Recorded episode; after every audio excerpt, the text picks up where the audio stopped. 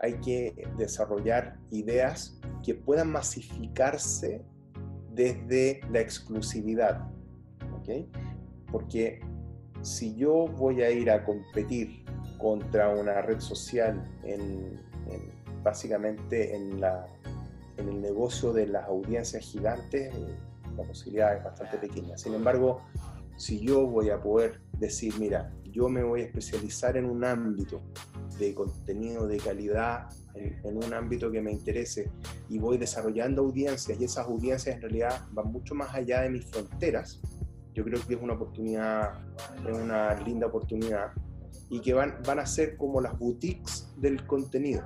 O sea, el usuario no necesariamente quiere estar expuesto al contenido que ve todo el mundo, sino que quiere que exista un contenido que esté especialmente diseñado para, para él.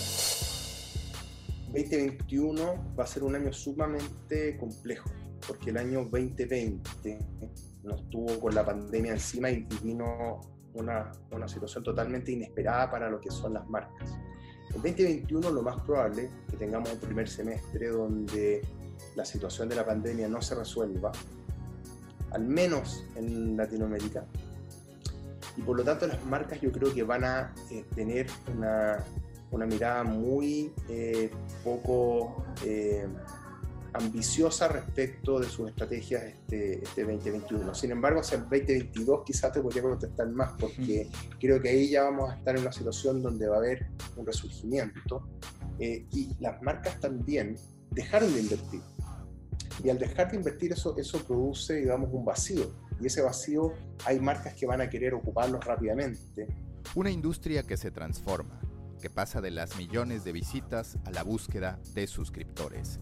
Una industria que en medio de la pandemia tuvo más gente que nunca, pero también más problemas que nunca. Es una época de transición, de entender nuevos modelos de negocio, de entender a nuevas generaciones de usuarios y de recordar lo que antes era una realidad a través de la compra de periódicos, que la gente sí paga por buen contenido. En esa búsqueda de diferenciación, los nichos, el periodismo hiperlocal y la verticalización para tener audiencias específicas son la nueva batalla, una que ya se vive en todo el mundo. Es Alejandro Fosk, vicepresidente senior de Comscore Latinoamérica, yo soy Mauricio Cabrera y este es de Coffee Americano, episodio 16, temporada 1. Comenzamos.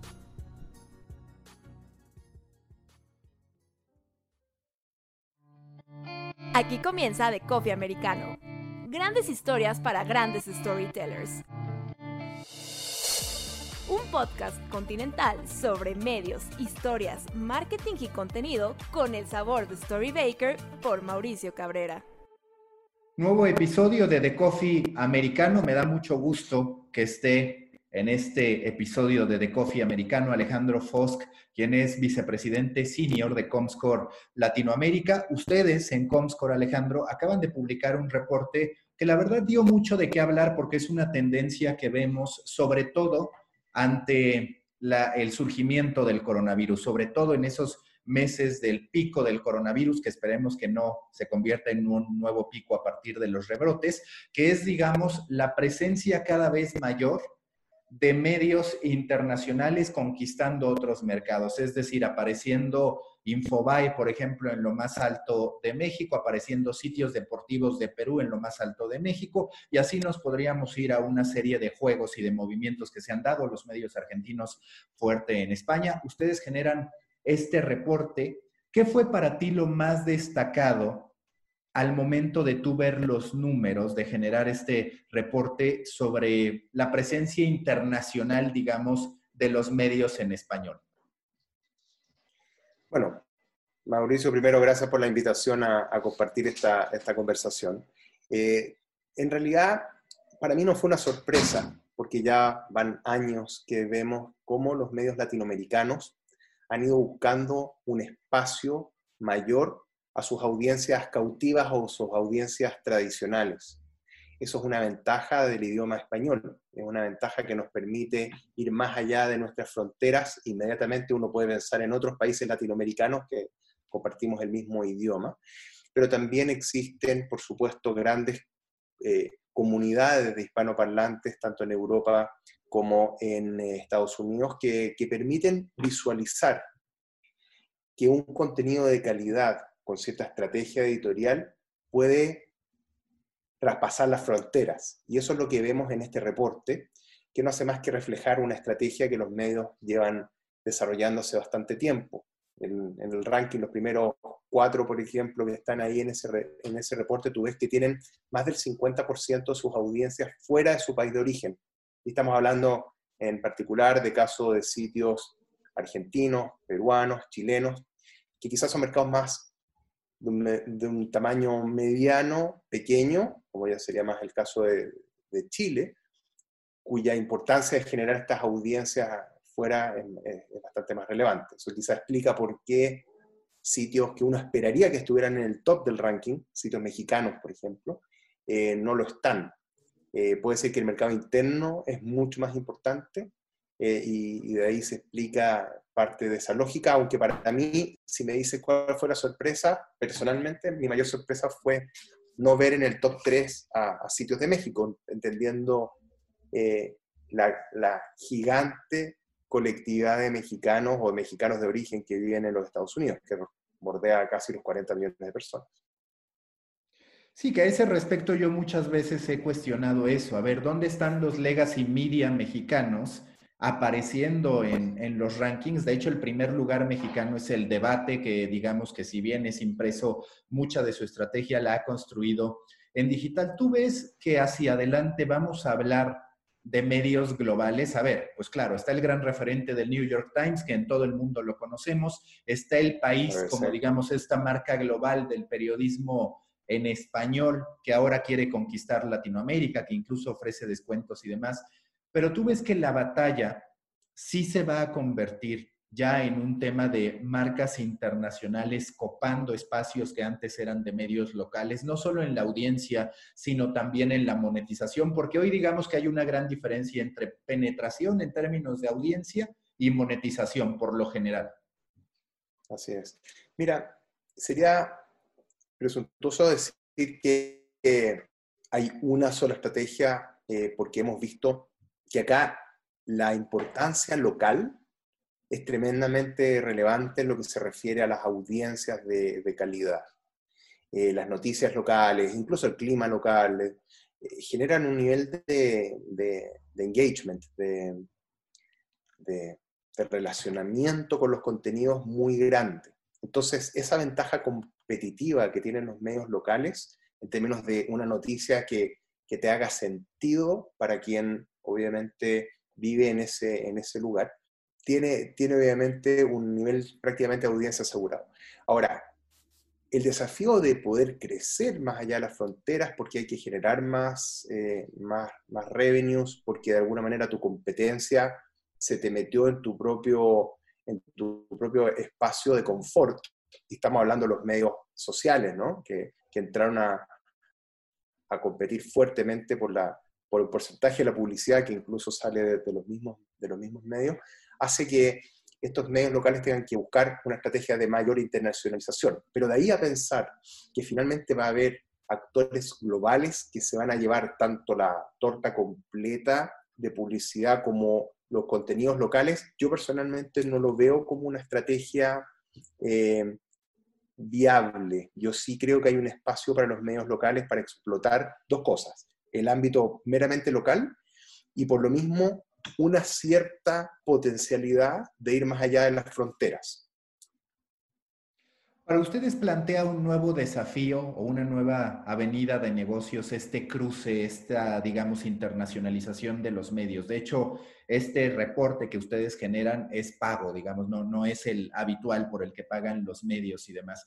¿Cómo ve Comscore este factor de internacionalización donde un publisher ya no solo le interesa, digamos, un mercado, sino que empiezan a ser varios? A ese respecto, ¿cómo es que ustedes se plantean el approach de Comscore para cubrir esas necesidades que ya no son caseras, sino que tienen distintos ámbitos? Bueno, eh, tenemos la suerte que Comscore desde sus inicios siempre tuvo un footprint global, una mirada global de los negocios con presencia en 44 mercados y además reportes que son agregados a nivel global y a nivel de Latinoamérica y Latinoamérica sin Brasil.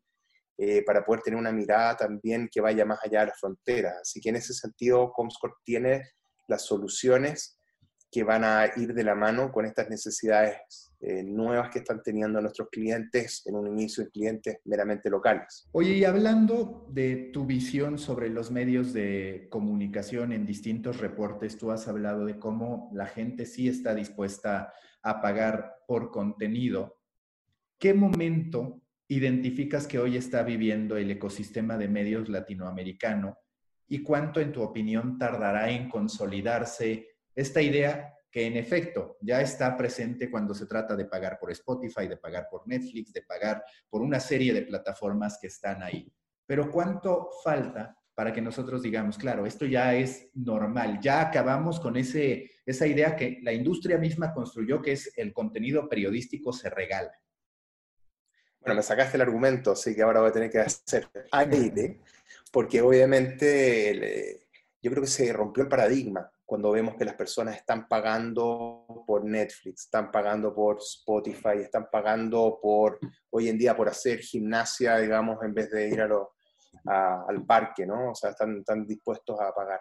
Y, es, y esa mentalidad de, no son micropayments, porque no estás pagando por artículo, pero una mentalidad de decir, yo pertenezco a un club de aquellos que compartimos un cierto gusto, ya sea por la música o, por un contenido eh, especial, yo creo que se va a ir plasmando dentro de nuestra mentalidad. Y los medios van a ir tomando esto ya como una estrategia seria. Bueno, New York Times, que lo mencionamos en algún momento de esta, de esta entrevista, ha tenido un desarrollo de su, de su área privada, ¿no es cierto? Del wallpaper, que, que de alguna manera ha, permitido que otros medios también se aventuren en esto tímidamente. Hay algunos que lo han hecho y han echado pie atrás, porque también hay un factor adicional, que la economía no siempre ha acompañado las estrategias eh, y se nos han dado situaciones como la pandemia que estamos viendo ahora, que hace que el contenido noticioso eh, general, digamos, sea tan amplio que, que, hay que estar ahí presente como top of mind para que cuando ya vayas a ir una estrategia como la que estamos hablando, se pueda, se pueda hacer. Yo personalmente creo que esa estrategia de priorizar el contenido y hacer que el contenido sea el rey por sobre el cual las personas van a estar dispuestas a pagar, yo creo que es una estrategia ganadora de mediano a largo plazo. Y no es el 100% del contenido, por supuesto, porque para poder atraer a las personas vas a tener que tener contenidos abiertos, contenidos generales, que hagan que la audiencia se empieza a acostumbrar a tu estilo editorial y de ahí esté dispuesta a pagar por ello.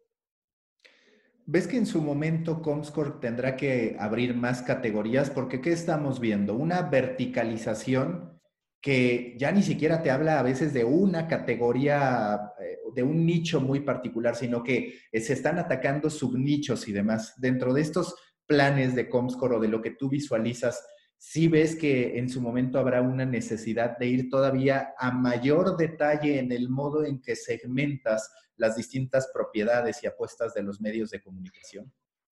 Sí, totalmente de acuerdo. Yo creo que el diccionario Comscore es un diccionario vivo que ha ido evolucionando en el tiempo en distintas dimensiones, ¿no? Por una parte va incorporando todos los medios nuevos y además de incorporar los medios nuevos, las distintos verticales que estos tienen. Pero además está la otra dimensión, que es la que tú mencionas respecto de categorías.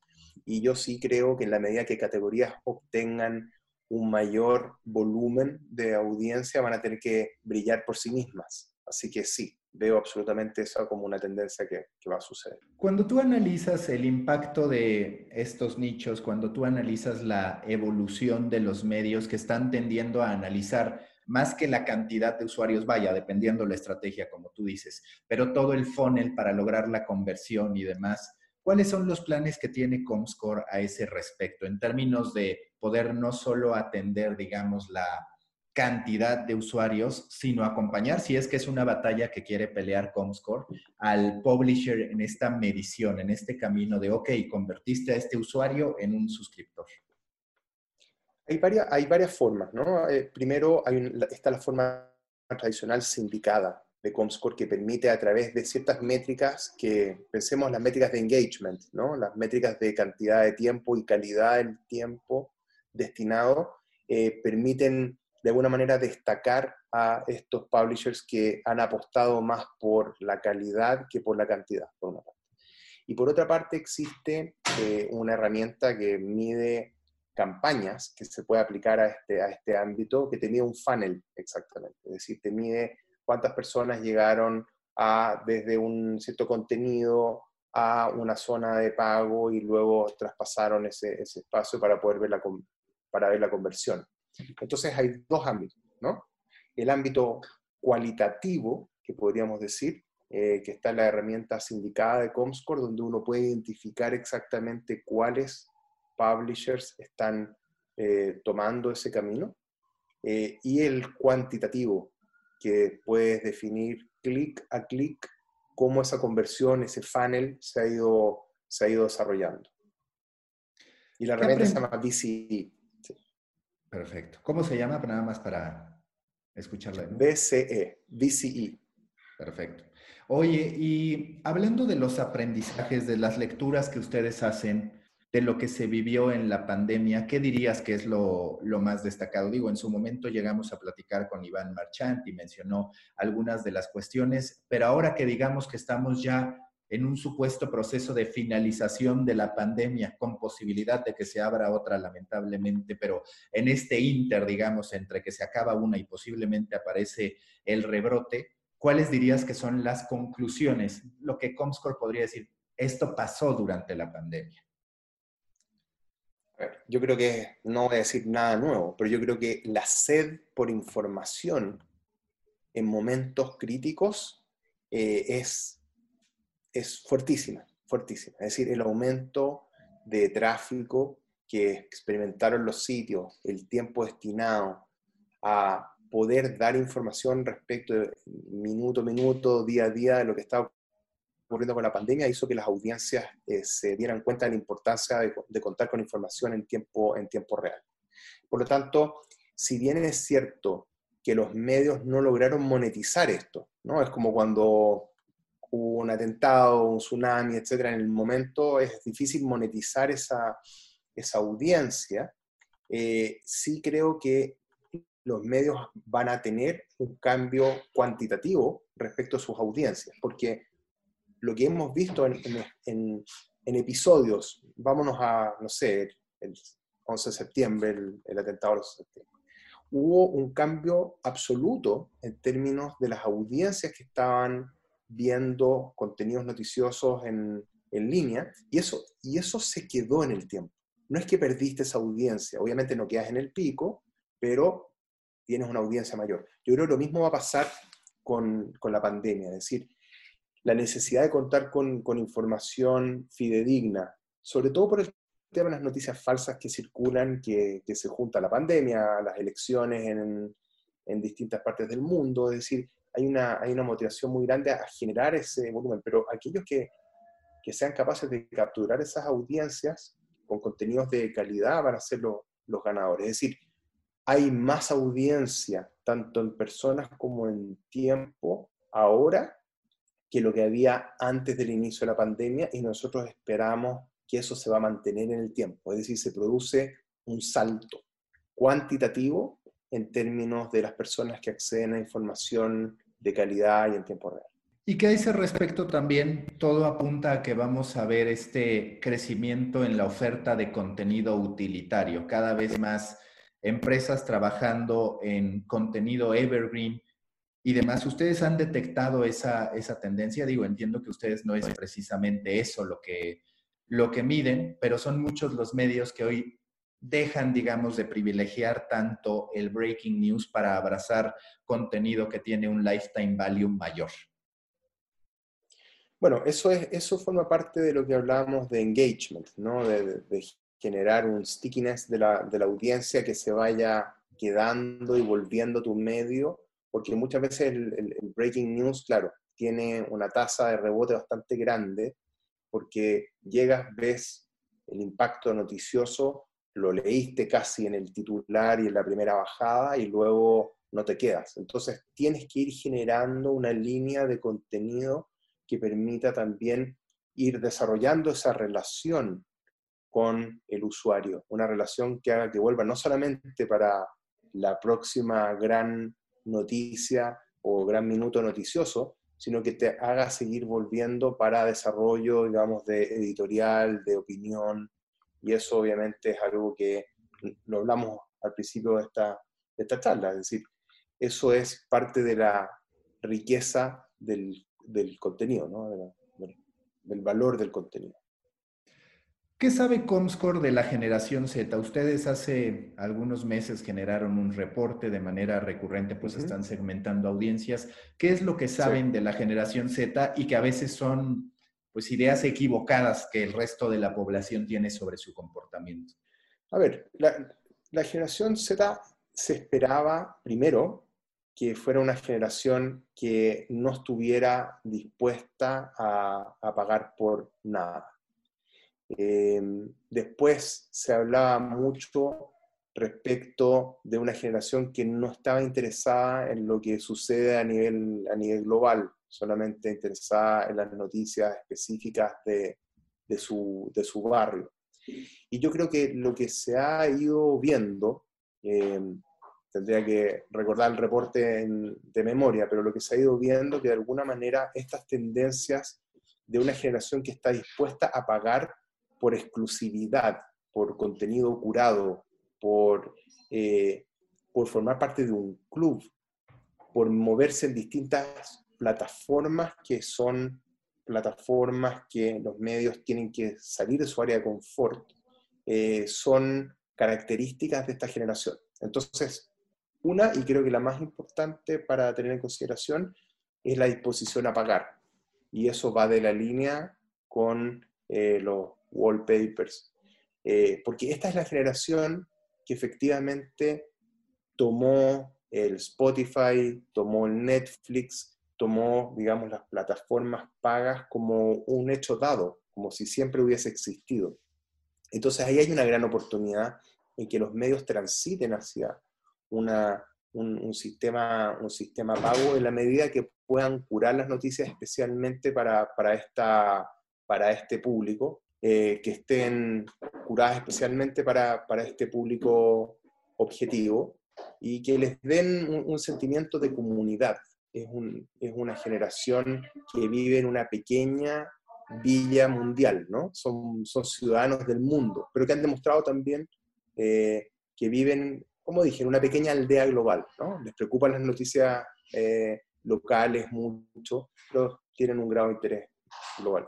Y justo, ¿qué, balance va a encontrar lo local en medio de estos ciudadanos, como tú los llamas, mundiales? ¿Por qué? Porque pues hoy vemos a la Google News Initiative, vemos a Facebook, vemos a distintas organizaciones procurando, paradójicamente, el periodismo hiperlocal, intentando dar con la tecla para que sea sustentable.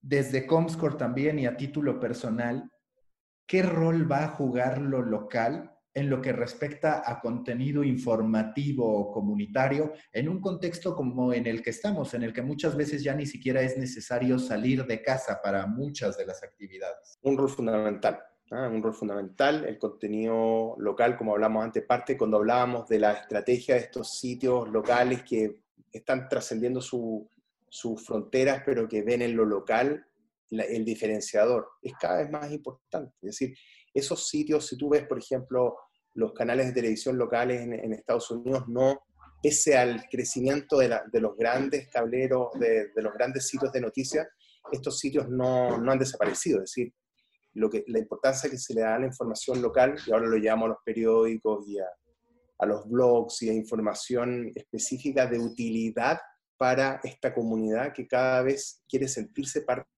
de algo. Porque ¿qué es lo que pasa? Cuando tú estás tan digitalizado, en algún momento empiezas a perder la, sensación de formar parte de, algo. En algún momento pierdes eh, la familiaridad.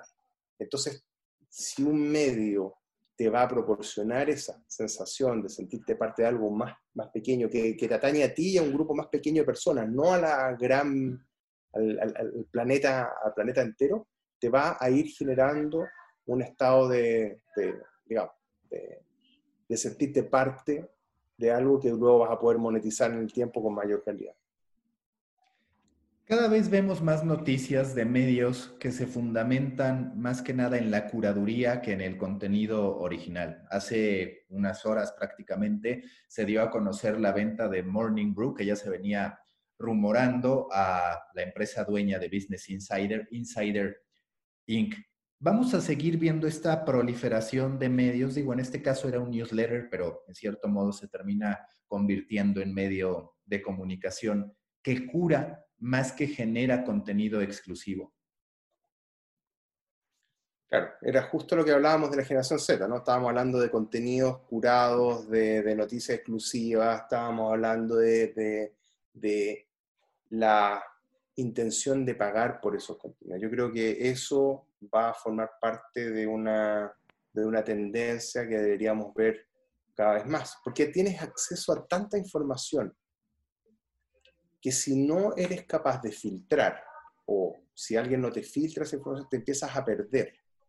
Entonces, un contenido curado quiere decir básicamente que de la playa de, información que existe, te están llevando a tu inbox o al medio, ¿no es cierto? Aquellas cosas que a ti realmente te, interesan. Y, es un tema que también significa un aprendizaje de inteligencia artificial también, de cuáles son los contenidos que te van interesando. Entonces, te vas apoyando también en tecnología para poder hacer sentir que esta persona está siendo tratada como un individuo no como una masa gigante que está recibiendo un flash de, información, que es lo que puede pasar con las personas que ven televisión, ¿no? Multitudes de personas. Eso es lo que permite el medio digital, que permite, que permite casi una comunicación uno a uno, pero realmente en cosas que al usuario le interesan. ¿Dónde va a venir desde tu perspectiva la próxima gran tendencia en medios de comunicación o qué tendencia es la que hoy atrapa mucho tu pensamiento de decir, si yo estuviera del lado de los medios, yo atendería esto? Vaya, ya mencionaste la de curaduría, pero hablando de otras tendencias, si tú estuvieras del otro lado, ¿qué atenderías o qué dirías? A ver, yo emprendedor, que además sé que lo fuiste en su momento, no en medios, pero más bien en analítica y demás, haría esto. Mira, yo creo que primero hay que entender los desafíos y los desafíos que hoy día enfrentan los medios tradicionales es enfrentarse a estos dos gigantes, Google, Facebook, que se están llevando una parte tremendamente importante de la publicidad. Entonces ahí hay un desafío de decir, bueno, ¿cómo yo me diferencio? Segundo, oportunidades. Y las oportunidades lo vimos en este reporte que acabamos de lanzar, donde vemos que en el caso de idioma español existe una oportunidad de crecer más allá de tus fronteras. Y tercero, el concepto de una conversación uno a uno. Entonces, claramente acá hay que desarrollar ideas que puedan masificarse desde la exclusividad. Porque si yo voy a ir a competir contra una red social en básicamente en la en el negocio de las audiencias gigantes, eh, la posibilidad es bastante pequeña. Sin embargo, si yo voy a poder decir, mira, yo me voy a especializar en un ámbito de contenido de calidad, en, un ámbito que me interese, y voy desarrollando audiencias, y esas audiencias en realidad van mucho más allá de mis fronteras, yo creo que es una oportunidad, es una linda oportunidad, y que van, van a ser como las boutiques del contenido. ¿no? O sea, el usuario no necesariamente quiere estar expuesto al contenido que ve todo el mundo, sino que quiere que exista un contenido que esté especialmente diseñado para, para él.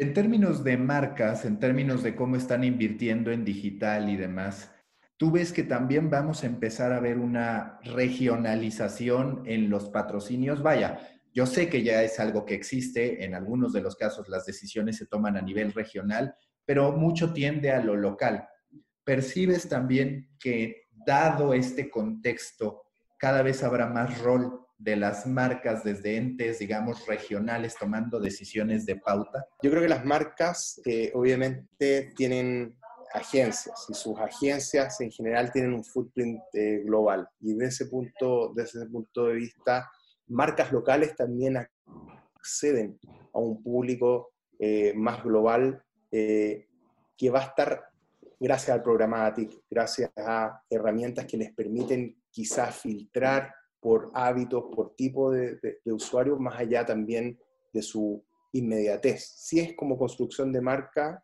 eso puede obviamente ser un, tema, un tema interesante. Ahora, hoy día ver marcas que están tomando decisiones estratégicas, digamos, a nivel global, ya existen, Procter, los Unilever, exactamente, ya están hace tiempo trabajando en forma muy eh, especializada en términos de ser prácticamente casas de medios, ¿no? o sea, de, compras de medios. Entonces no me, no me, extrañaría ver a más marcas que tomando la experiencia, Aeroméxico es una de ellas en el caso de México, que tomándose esas experiencias llevan in-house la posibilidad de poder modernizar y optimizar sus medios y eso implica obviamente salir más allá de su, de su zona típica, digamos, de, de confort.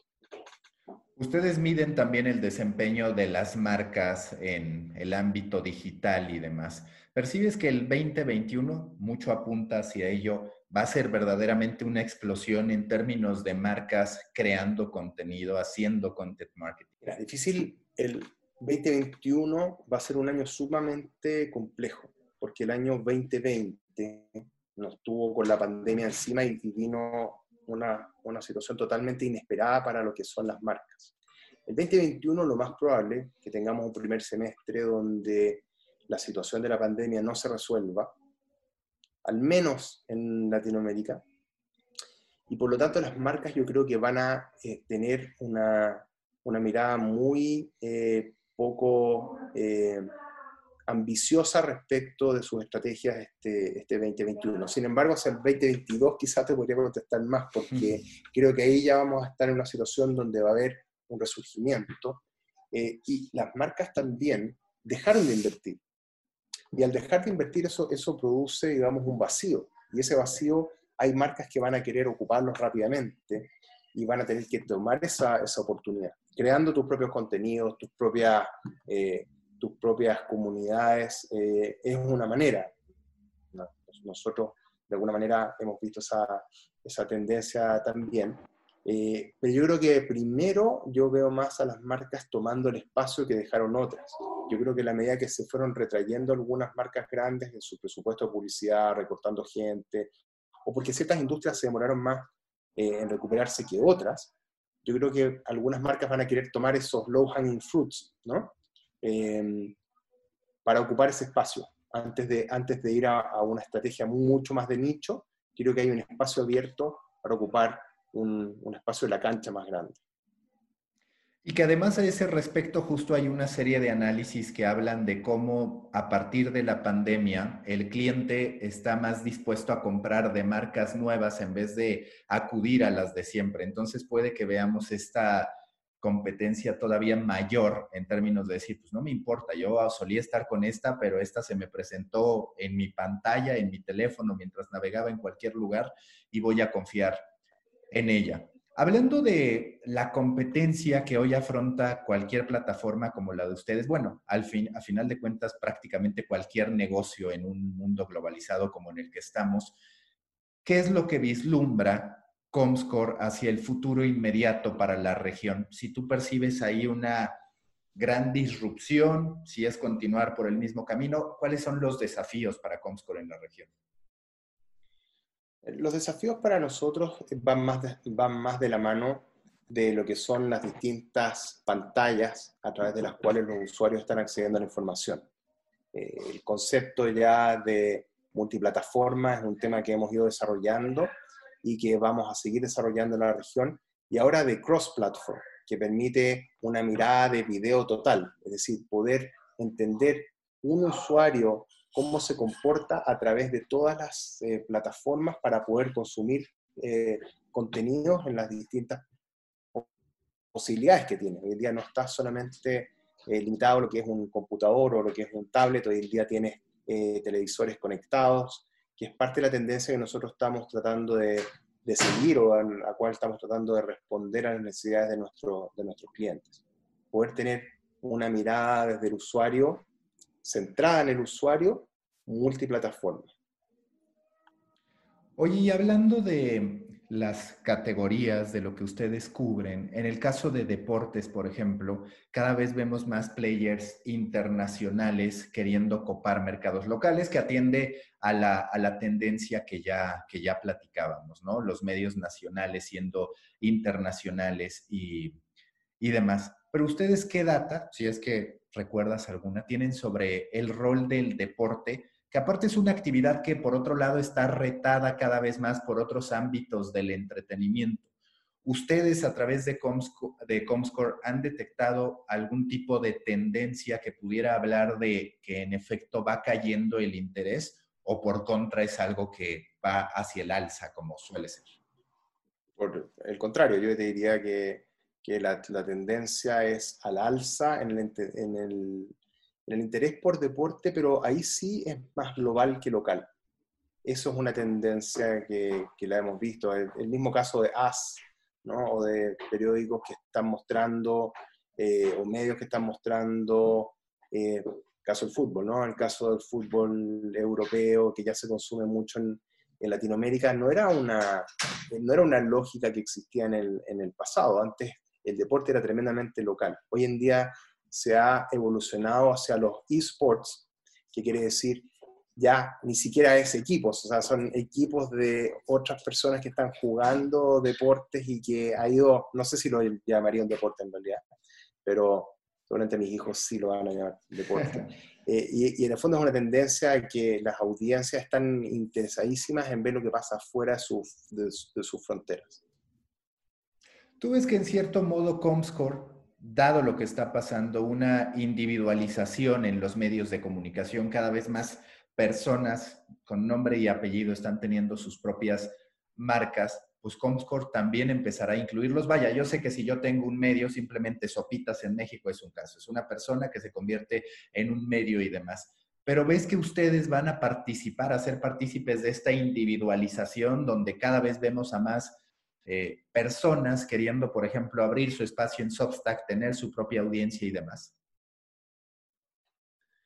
Ahí, está más eh, relacionado lo que son las redes, las redes sociales, ¿no? No sé si tú te refieres a medios tradicionales que sean como más personalizados, porque eso ya lo vemos, ¿no? En, Instagram es un caso, digamos, que, ya genera audiencias gigantes y, y con contenidos personales, entonces esa es una tendencia que lo estamos viendo, pero tú te refieres más en medios tradicionales llevarlo a, la personalización. Nosotros lo medimos hoy en redes sociales a través de, nuestras herramientas de medición de, redes sociales, pero lo que es, digamos, eh, medios, si tienen un nivel de audiencia suficiente, simplemente aparecen en los reportes, en los reportes nuestros, porque como tú sabes, la forma que nosotros tenemos de medir es pasiva, eh, y pasiva significa que tenemos panelistas, personas que bajaron su software en su computador, en su móvil, y a través de lo que ellos consumen, de lo que ellos van visitando, nosotros vamos construyendo nuestra información.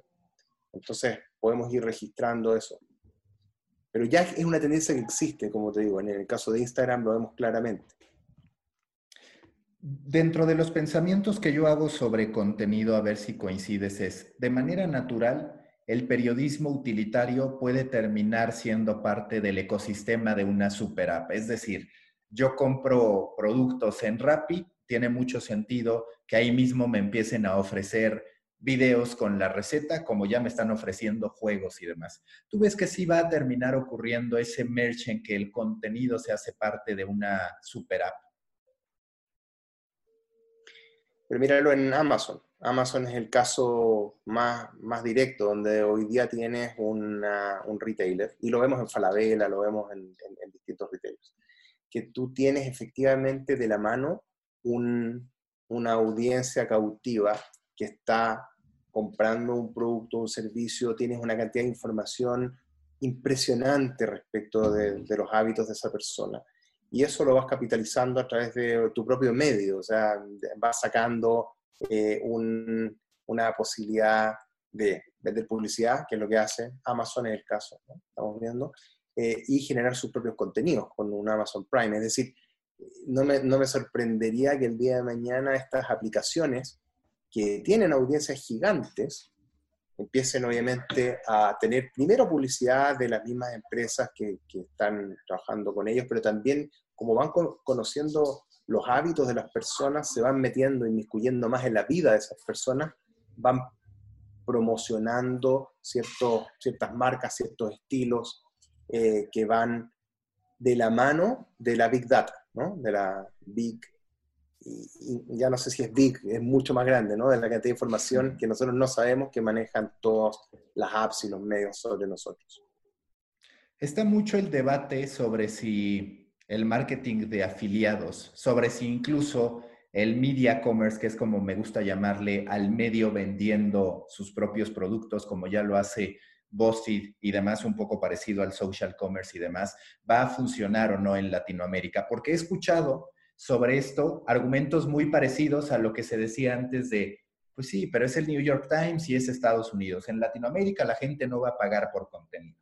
En el caso del marketing de afiliados y en lo particular ya, digamos, de un medio de comunicación en Latinoamérica vendiendo sus propios productos, entendiendo que ustedes también tienen la inteligencia que les da toda la medición que hacen en e-commerce y demás, ¿percibes que puede haber una oportunidad o que podría en su momento representar algo significativo este tipo de esfuerzos en un entorno como Latinoamérica? No es fácil, ¿eh? porque está bastante tomado ese espacio. Ese es un espacio que ya han ocupado con mucha eficiencia los, los retailers, un mercado libre, tiene un espacio gigante. Eh, entrar a competir por eso significa que tienes que también hacerte cargo del fulfillment, ¿no? de, de, de toda la cadena de valor. Entonces, es mucho más fácil al revés, lo que hablábamos hace un minuto atrás. Es decir, mucho más fácil partir del retail y llegar al contenido slash publicidad que partir de la publicidad y llegar al fulfillment, eh, al, al, retail probablemente tal. Eh, requiere un músculo distinto. Em, entonces, no, no sabría en realidad eh, si eso es algo tan, tan factible en nuestra región, donde la última milla, bueno, y eso es uno de los temas que hemos visto en la pandemia, se demostró que no estaba bien desarrollada. Y después de la pandemia ya se desarrolló bien. Entonces, quizá no sé, quizá pensando, quizá va a quedar esa infraestructura que luego se va a ir convirtiendo en una infraestructura un poco más ociosa, que va a permitir quizá subirse, apalancarse en eso.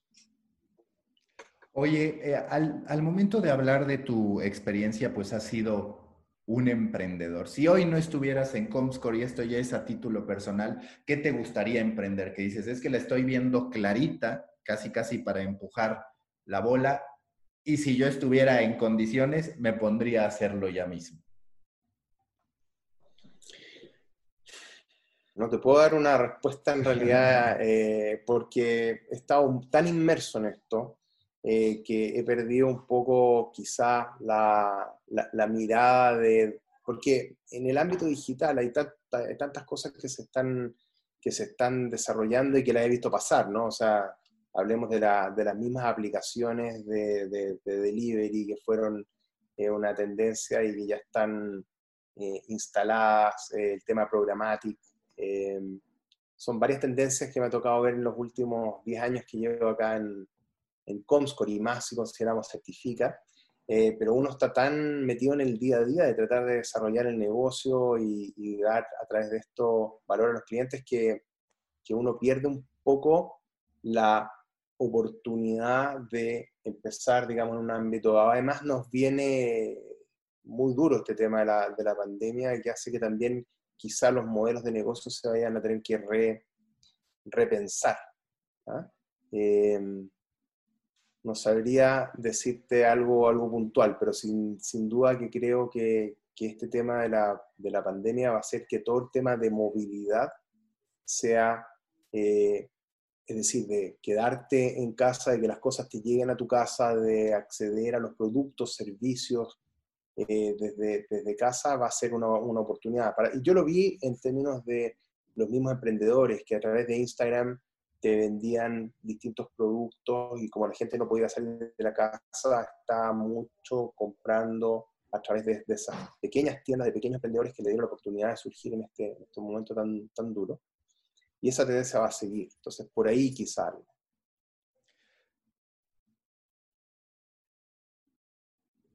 ¿Se van a poder terminar comiendo al e-commerce las plataformas sociales? Es decir, percibes que en los próximos años, sé que en Latinoamérica va un poco más atrasado, pero también el social commerce terminará, digamos, a veces siendo más relevante que la tiendita destino de, una, de un pequeño o mediano emprendedor. Sí.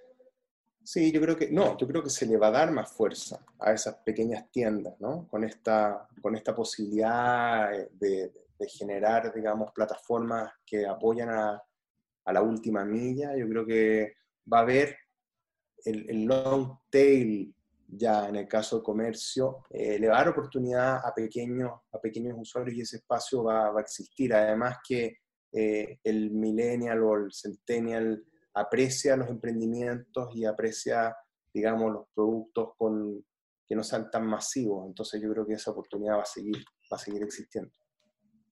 El tema de la voz, hablando de tendencias ya en la recta final de The Coffee. Comscore está pensando en sumarse a también incorporar todo el tema de podcasting, todo el tema de voz a su ecosistema de medición?